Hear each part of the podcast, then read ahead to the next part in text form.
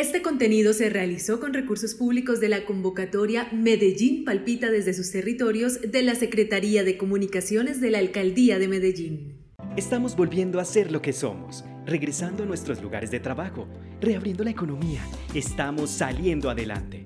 Estamos volviendo más fuertes que nunca. Somos la ciudad que no se rinde, la ciudad resiliente, la ciudad de la eterna primavera. Un mensaje de la Alcaldía de Medellín.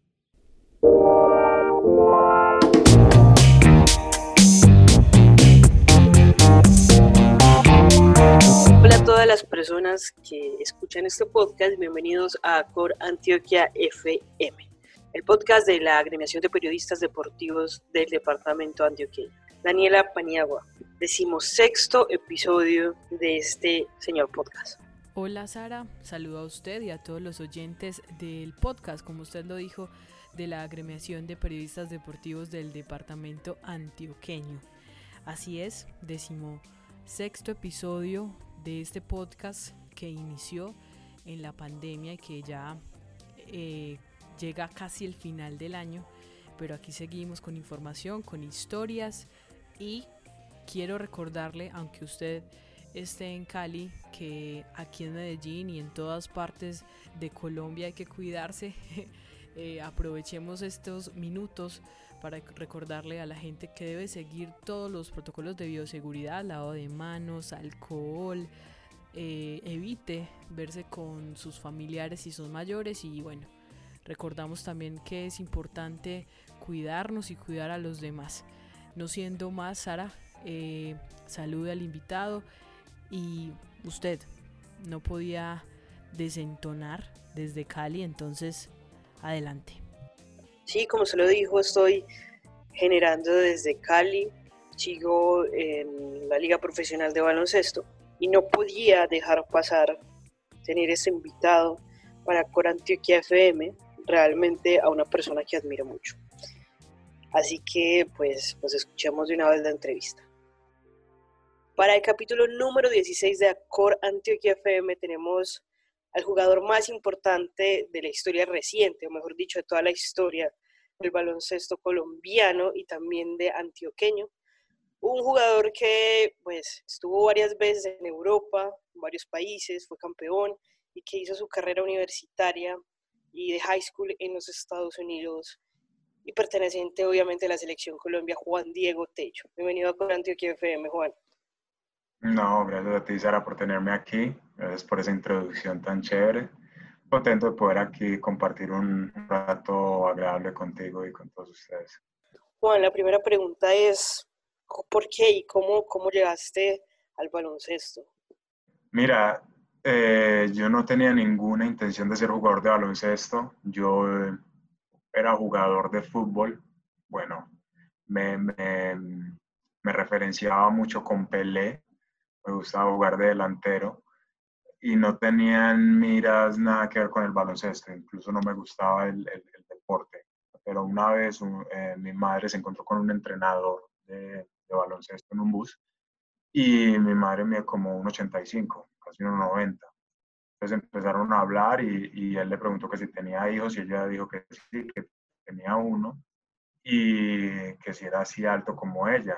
Sí, tiene 11 años y, y mide casi unos 75. Entonces inmediatamente el entrenador se emocionó y eh, pidió pues que me quería conocer y fui a la casa de él y cuando me vio me básicamente me predijo el futuro, me dijo, tú te vas a ir para Estados Unidos, vas a representar el país por fuera, vas a hacer esto y lo otro. Y, yo sin tocar un, un balón de básquet, ni siquiera tenía pinta de basquetbolista, nada que ver. Y de ahí me mandó para la Liga Antioqueña de Baloncesto con el profesor Luis Fernando Montoya y en el mundo del, del básquet. Bueno, bueno, usted tiene 15 años, lo ven, lo fichan para estar en Estados Unidos. Uno que hace con 15, 16 años en otro país, con otro idioma, obviamente con todo lo contrario a lo que uno ha conocido, sin la familia. Mira, no es, no es fácil, no fue fácil, eh, especialmente porque como tú dices, tienes que dejar a tu familia, vas a un ambiente totalmente diferente en una era donde eh, este tipo de comunicación no se podía. Entonces, no es que, ay, me voy, pero vamos a hablar por, por otros medios, sino que es, es, sin ver a tu, a tu familia por mucho tiempo. Pero a mí me ayudó que tenía, tenía un, un soporte a mi alrededor bastante grande, ¿no? Y fui adoptado por una familia americana que bien no hablaba eh, español y ni yo hablaba inglés, pero, pero me cogieron como uno de, de, sus hijos y en, en, ese proceso me ayudaron bastante y se convirtieron en otra familia para mí. En ellos las cosas hubieran sido totalmente diferentes. Juan, teniendo en cuenta eso que nos estás diciendo y que has jugado en otros países, mm. eh, que definitivamente ha sido de pronto los momentos o las cosas más satisfactorias o de pronto los momentos más difíciles, porque la estabilidad en ese caso empieza a tambalear uno de un lado para otro. ¿Cómo, cómo ha sido eso de mantenerse igual firme a pesar de que has estado en varias partes jugando? Mira, esa es una buena pregunta, porque como en todo, uno va a tener muchos altibajos, y especialmente cuando estás empezando. Entonces, mira que cuando tenía 15, 16, 17 años, sin saber a qué universidad iba a ir, eh, a mí me daba muy duro, por ejemplo, cuando tenía un mal partido y, y, a veces decidía hasta no comer, decía que no me lo merecía, jugaba mal y decía no me lo merezco, o sea, dejo, dejo a mi familia y estoy acá en Estados Unidos y tengo un partido tan malo, que es esto, por Dios. Pero esas son las cosas que también le ayudan a uno a, a, a motivarse y a seguir, ¿no? Eh, el poder comer al otro día. Eh, Entonces, es, es eh, en, los momentos difíciles, eh, creo que es como tener e, esa, esa, fe en Dios y al mismo tiempo eh, tener la meta clara y un porqué, el por qué estoy aquí, el por qué estoy haciendo esto. sé que si me regreso para mi casa, la situación económica de mi familia no va a ser la mejor. tengo muchas personas que están detrás de mí esperando que yo haga las cosas bien. Entonces, ese conjunto de cosas son las que lo levantan a uno cuando las cosas no están saliendo muy bien. Y, y cuando las cosas sí también están, en los, los, momentos más gratificantes, yo creo que es, primero, las personas que uno, que uno va conociendo en el, en el camino, en este proceso. Y a medida que va avanzando mi carrera, me doy cuenta de lo difícil que es ganar, no importa el nivel. O sea, tú hablas de ganar un interclases, un intercolegiado, eh, a ganar a nivel profesional, es, todo es difícil.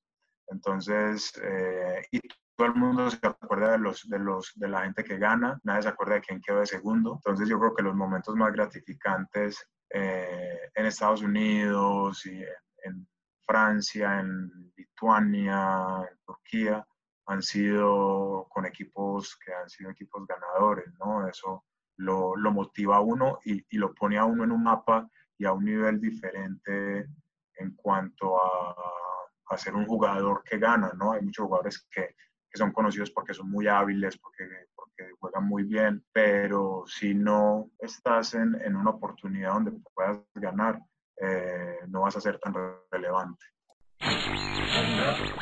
El basquetbolista Juan Diego Tello Palacio, luego de ganar con su club la Liga de Francia, pasó a un eh, baloncesto de más alto nivel, como el lituano, y allí comenzó a figurar entre los mejores de esa liga.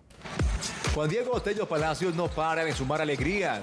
El jugador antioqueño que actúa en la Liga de Lituania fue nombrado como uno de los mejores 30 refuerzos en la historia del baloncesto de este país. Después de su paso por el baloncesto universitario de Estados Unidos, Tello trasladó sus metas deportivas a Europa. Allí, en 2013, fue campeón de la Liga de Francia y este año se vinculó al Lietuvos Ritas de Lituania, donde hoy reconocen el aporte del colombiano. El país y el mundo están viendo lo bien que lo estamos haciendo. Estamos superando un momento difícil, estamos reactivando la economía. Porque ahora, más que nunca, a Medellín no la detiene nada ni nadie. Seguimos adelante construyendo nuestro futuro. Un mensaje de la Alcaldía de Medellín. Juan, usted cuando termina sus años de universidad o inclusive en el primer año tenía su oportunidad de entrar a la NBA, pasaron el segundo, el tercero, el cuarto. Y desafortunadamente no se dio y terminaste pues jugando, jugando en España. Es que todavía profesionalmente te queda una espinita de no haber alcanzado la NBA, digamos que ya eso pues se superó y tenés, tú tuviste y tenés todavía una vida exitosa en Europa. Mira, eh, eso fue como lo más, lo más difícil porque yo al, al llegar a Estados Unidos, eh, yo ya estaba siendo comparados con varios jugadores que están en la NBA y que tuvieran tenido carreras exitosas en la NBA. Y desafortunadamente las lesiones en momentos muy específicos no dejaron que eso se, se dieran. Eh, tuve la oportunidad de entrenar con siete equipos, pero ellos eh, decían, bueno, pero este jugador es propenso a lesionarse, entonces no me dieron la oportunidad. Cuando yo llego a España, por primera vez, pienso que soy un jugador NBA y que tengo que dominar sin entender que el juego es totalmente diferente. Entonces tengo unos, unos meses de adaptación bastante duros donde prendo el televisor y veo jugadores que soy, que, que, soy mejor que ellos y ellos están en la NBA y yo no. Y no te lo niego, fue bastante difícil el, el poder aceptar como ese, decirme a mí mismo, si eres tan bueno, demuéstralo aquí donde estás, porque la gente también dice... Eh, ah, bueno, no llego a la NBA, pero yo llevo 12 años jugando en Europa y no es fácil mantenerse en Europa porque son solamente a veces dos extranjeros por equipo y son muchos los que se gradúan y los que ya han construido una carrera allá que lo siguen contratando. Entonces, hacerse un hueco ahí, eh, tuve como que ver lo bendecido que, que, era, ¿no? De, de, de, vivir de este deporte y de conocer el mundo gracias al básquet. Entonces, eh, sí fueron muchos años de como de esa espinita de que, ay, por, ah, no, lo logré, eh, no soy tan exitoso como me gustaría, pero mirando hacia atrás, eh, eso me ha forzado a, construir cosas y, y, a tener conocimiento cultural que de otra manera no hubiera podido obtener eh, si me hubiera quedado en Estados Unidos. Entonces, todo tiene sus pros y sus contras. Ahora conozco el mundo, tengo amigos por todas partes, he sido campeón en, en, también las mejores ligas del mundo y, eso también es gratificante. Entonces eh, ahora estoy totalmente tranquilo con esa parte. Bueno, Juan, usted ya ronda los 35 años, has tenido una carrera realmente, como lo decís, brillante, y que detrás de usted viene mucha gente, viene Angola, Echenique, Atencia, y no solo masculino, femenino, vemos también detrás chicas participando en, en mundiales femeninos. Hoy un, un, poco como de los dos lados, estando más en esta generación, ¿cómo es la perspectiva del básquet nacional? Mira, es, es, algo que mm, se ha ido expandiendo y ha ido mejorando a nivel individual. Eh, digo individual porque hay jugadores que han sobresalido y se han eh, creado su camino por fuera y, y, ese trabajo los ha llevado a, a, establecerse también eh, por fuera. Bueno, algunos apenas están empezando, pero creo que van a tener una carrera larga y, y muy productiva en otros países. Lo mismo con eh, el equipo de la Selección Colombia femenino, que nos vienen representando de la mejor manera ya hace bastantes años y que ha sido solo de corazón, ¿no? Porque eh, el, el, apoyo no son tratadas de verdad como si fueran profesionales y, y les toca hacer un esfuerzo extra porque tienen que tener su trabajo y luego ir a entrenar. Entonces esa parte es de admirar porque lo hacen de verdad por el amor al deporte ya hablando en términos generales en lo que es el baloncesto como, en, en, Colombia, creo que se está despertando. Estamos en una época donde creo que la gente se está dando cuenta de que hay bastante talento aquí y están metiendo las, la mano personas importantes que pueden generar un cambio desde la parte administrativa para tener un poco más de competencia desde categorías menores hasta la parte profesional. Y yo creo que eso es bastante importante ya cuando toda esa parte se establezca y sea un poco neutral y los niños puedan tener como, ah, yo puedo huir de este deporte, yo creo que ahí sí el nivel del baloncesto colombiano va a subir bastante. Juan, hablando de eso, entonces definitivamente usted piensa que la única manera posible, por decirlo así de alguna forma, que en Colombia suba el nivel del, del básquet en muchas partes es que definitivamente como esos entes gubernamentales sigan apoyando o, o, qué cree usted que hace falta también para que, para que haya más nivel o de pronto seamos igual de potencia que otros países en Sudamérica? Mira, yo creo que todo empieza desde las bases, ¿no? Eh, si tú tienes unos, unas buenas bases, unos buenos fundamentos, eso, eso va a ayudar, pero eh, es un, un, círculo el cual si un joven, ¿no? Diga, eh, no ve como una proyección, si tiene que decidir entre estudiar y entrenar, porque el baloncesto no le da para vivir y tiene que decir, bueno, mejor me enfoco en mi carrera, eh, esto va a ser un hobby, ¿no? Y el profesionalismo no va a ser exigido y no, y no van a ver como, como este es el camino que puedo tomar. Entonces, desde la parte profesional, eh, tiene que haber como una meta. El baloncesto tiene que, tienen que haber unos ídolos y tiene que ser admirado para que los jóvenes digan, yo quiero jugar en la liga profesional porque es muy organizada, es, es lo mejor que hay, pagan bien y me dan mi estatus como deportista. Entonces, hay una gran diferencia en, ver eso y esforzarse y lograr y, querer ser el mejor a que, ah, no, ¿cuándo va a ser la liga? No, no se sabe. Ah, dos meses. Ah, bueno, no, pues que tengo que tener mi trabajo. Ah, bueno, vení a jugar. Ah, entreno dos semanas antes y juego. El nivel no va a ser el mismo que esa persona que se, enfoca y entrena todos los días. Entonces, eh, eso es una parte. Y, y, luego ya desde la parte eh, atrás de, de, puertas, como que es el manejo de, de todas estas ligas, que es el, el, apoyo que se le brinda a los deportistas para tener más competencia y para que se pueda motivar y, y, seguir jugando Nosotros, Juan Diego, en este podcast siempre hemos dicho que el deporte es la excusa para hablar del mundo mejor. Por ejemplo, en esta liga profesional de baloncesto hay dos, o bueno, dos regiones que se unieron que es precisamente San Andrés y Chocó, que son muy basqueteras, pero que a la vez son muy abandonadas en el, por, el Estado. Y uno repasa y ve la lista y se da cuenta que donde hay mayor proyección deportiva son en esos lugares no tan, pues sí, realmente abandonados por el Estado. ¿Cómo crees que se puede ayudar? es que, mira, el prototipo, tú te pones a ver, yo he hecho campamentos eh, en, en Urabá, he hecho campamentos en, en Quito y el prototipo que hay en esas regiones no se compara, eh, a, por ejemplo, a Argentina, eh, el nivel que tenemos, el prototipo de, de, deportistas en estas regiones es mucho mayor que en Uruguay, en Paraguay, en Chile.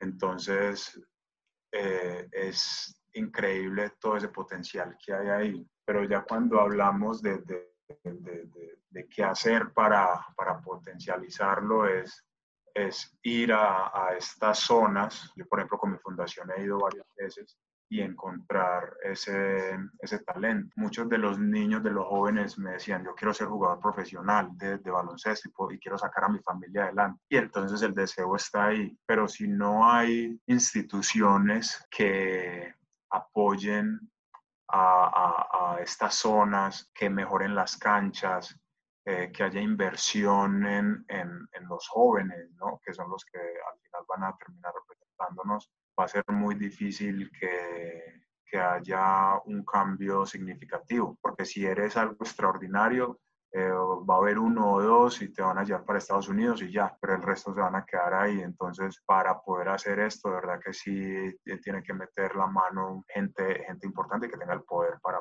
poderlo hacer. Juan, hablando justamente de tu fundación, eh, cuéntanos cómo va en este momento y las proyecciones que también tienes como a futuro, teniendo en cuenta que igual no es fácil también emprender como ese camino de, de salvar vidas. Claro que sí, ya que crear cosas aquí en Colombia es, es complicado, no, no, es fácil y eh, cuando se inició con el campamento no fue la excepción. Un camino bastante duro, con, con muchas piedras, pero luego del campamento se creó la fundación y como toda, eh, muchos altibajos, eh, poco apoyo, todo en muchas ocasiones ha sido de, de, de, mi parte, pero poco a poco ha cogido fuerza y, y personas que han que han estado ahí pendientes. Entonces, esa, esa es gratificante que muchos de los jóvenes que han estado en, en los eventos de la fundación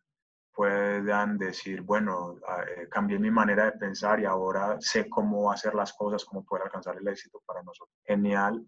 En esto, durante la pandemia, eh, realizamos un, un telecampamento. No queríamos quedarnos quietos y tuvimos jóvenes de todo el país, niños y niñas, donde eh, poníamos retos, porque en Cesta Tus Sueños no es solo básquet, es, es, el básquet los atrae, pero eso eh, eh, utilizamos ya otras claves para, para ser exitosos. ¿no?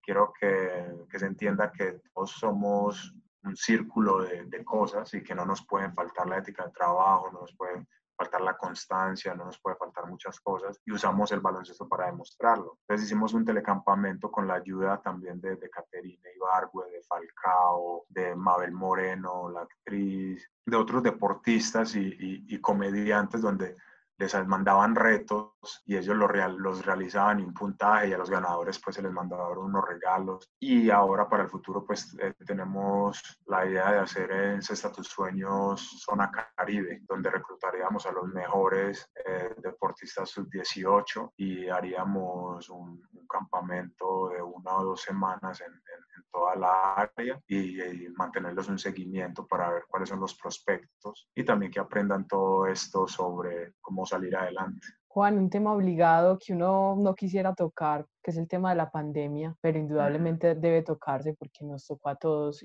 y a todo el mundo.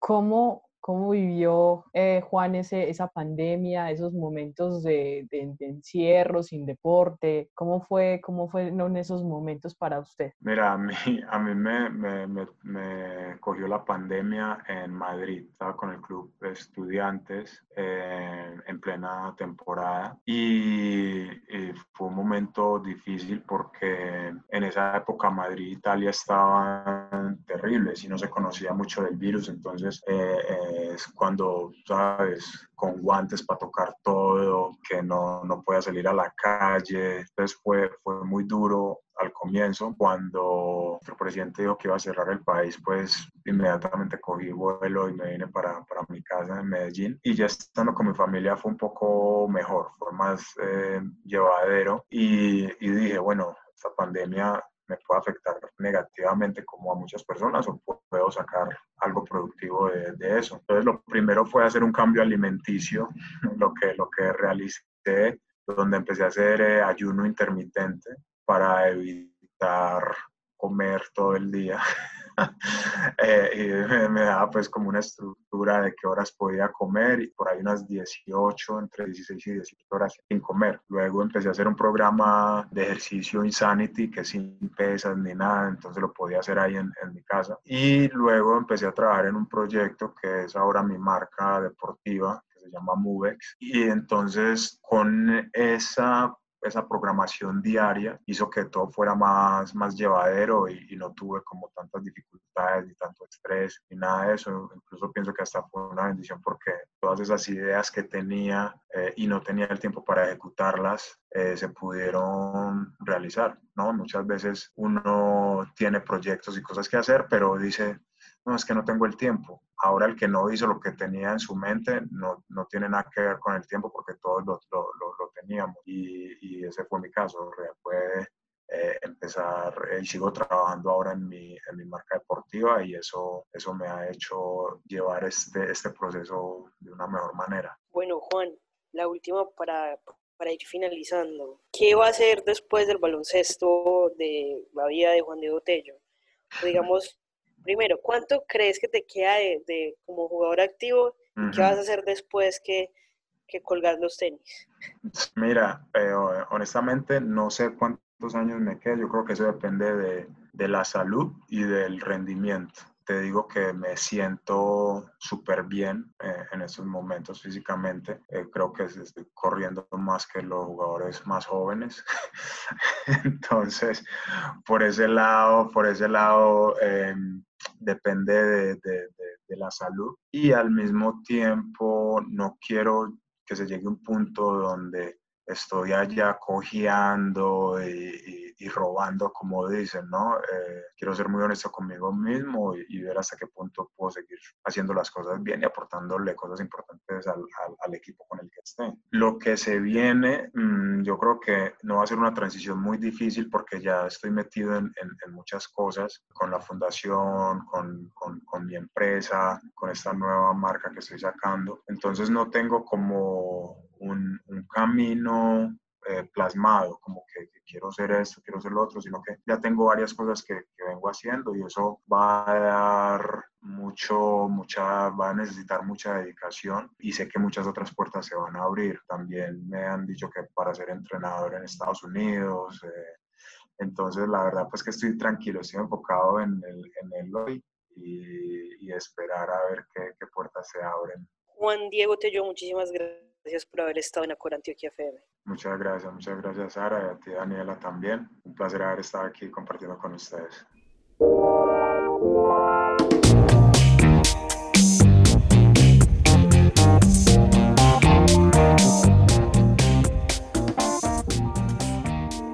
Daniela Paniagua Dalpe, conclusiones de este episodio número 16 con el Juan Diego T. Bueno, yo creo que los oyentes ya deben estar cansados de que yo diga que feliz, muy contenta con los invitados, pero es que realmente siento que, que tenemos muy buen panel esta temporada para los amantes del deporte, para los amantes de, de, de verdad ese deporte tan bonito que yo estoy aprendiendo a conocer, el baloncesto que nos ha dado muchas alegrías y que nos ha dado muchos jugadores en muchos lugares del mundo para decir Colombia presente. Así que, no, feliz, contenta.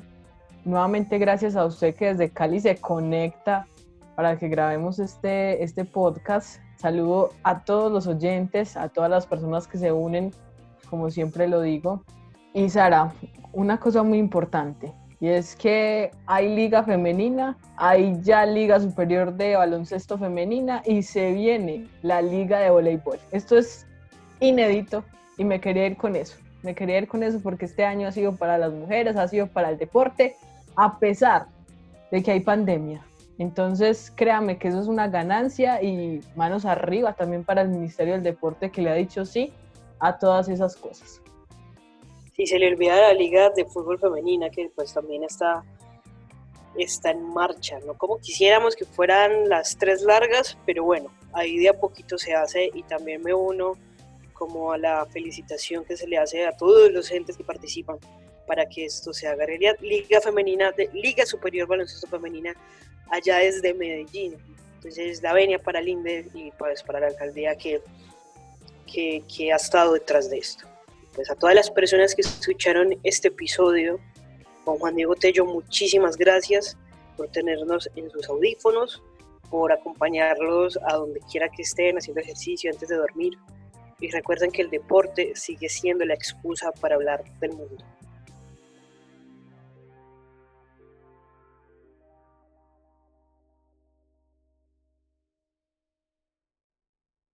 Estamos cambiando el futuro. Le entregamos a la ciudad una unidad especializada para cuidados respiratorios y mil camas UCI para reforzar la atención durante la pandemia y reabrir la economía. Somos la ciudad que no se rinde, la ciudad resiliente, la ciudad de la eterna primavera. Un mensaje de la Alcaldía de Medellín. Este contenido se realizó con recursos públicos de la convocatoria Medellín Palpita desde sus territorios de la Secretaría de Comunicaciones de la Alcaldía de Medellín.